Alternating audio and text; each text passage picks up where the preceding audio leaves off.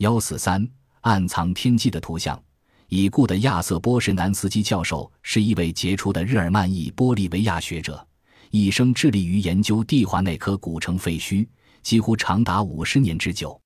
在他那部卷帙浩繁的著作《蒂华内科：美洲人的摇篮》中，他向世人说明他如何运用考古天文计算，对蒂华内科城堡的兴建日期重新加以鉴定。他解释说。这套计算方法完全建立在黄赤交角在两个时期卡拉萨萨亚广场兴建时以及今天所显现的差异上。到底什么是黄赤交角呢？这个天文现象为什么会把蒂华内科城堡的兴建日期推到一万七千年以前呢？根据字典定义，它指的是地球运行的轨道和天赤道之间的角度，目前大约相当于二十三度二十七分。为了厘清这个深奥难懂的天文观念，我们不妨把地球想象成一艘船，航行在天空中那一片辽阔浩瀚的海洋上。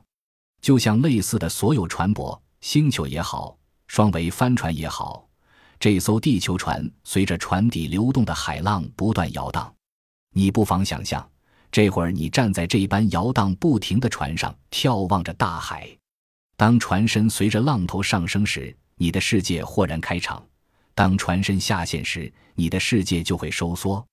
这个过程是有规律的、精确的，如同音乐家使用节拍器打拍子，一种持续的、几乎察觉不出的起落升降，不断改变你和海平线之间的角度。现在不妨再想象我们的地球，每个小学生都知道，漂浮在太空中的这颗美丽的蓝色星球，每天自转时。它的轴都会从地球绕太阳运行轨道的垂直线倾斜开去，因此，地球赤道以及天赤道，后者只不过是在想象中将地球赤道延伸到天空中，相对于地球绕太阳运行的轨道，必定会呈现一个角度，在任何一个时间内的这种角度就是所谓的黄赤交角。然而，由于地球是一艘不停摇荡的船，因此每隔很长一段时期。它的倾斜度就会改变一次，在四万一千年的一个周期中，倾斜度的改变在二百二十一度和二百四十五之间，精确的有如瑞士制造的计时器。一个角度跟随着另一个角度出现的顺序，以及先前所有角度的顺序，在任何一个历史时期内，都可以利用几个简明的方程式计算出来。这些方程式由曲线图上的线条表示。最早使用这种曲线图的是一九一一年在巴黎举行的国际浮游研讨会。通过这个曲线图，我们就可以精确地搭配黄赤交角和历史日期。波什南斯基教授能够鉴定卡拉萨萨亚广场的兴建日期，是由于在漫长的一段时间中，黄赤交角周期逐渐改变日出和日落的方位。他以这种方式计算出卡拉萨萨亚广场兴建时。黄赤交角应为二十三度八分四十八秒，这个角度被标示在国际浮游研讨会制定的曲线图上。结果，专家们发现，跟它对应的日期是公元前一万五千年。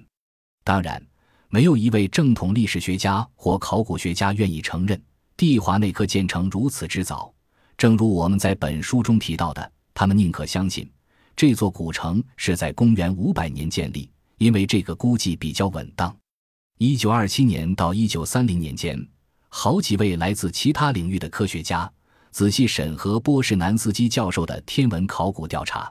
这支由精英组成的团队曾经勘察过安第斯山区其他文化遗迹。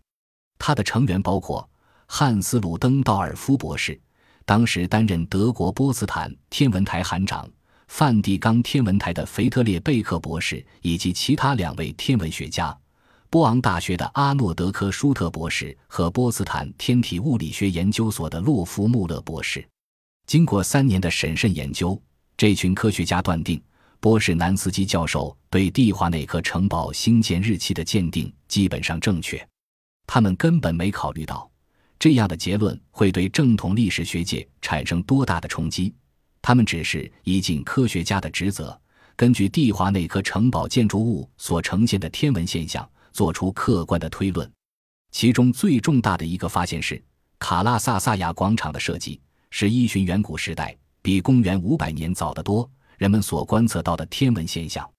这群科学家认为，波士南斯基教授鉴定的日期——公元前一万五千年，并不算太离谱。在史前的远古时代，帝华内科如果真的已经建立，而且繁华一时，那么建成的人究竟是谁？到底为了什么目的？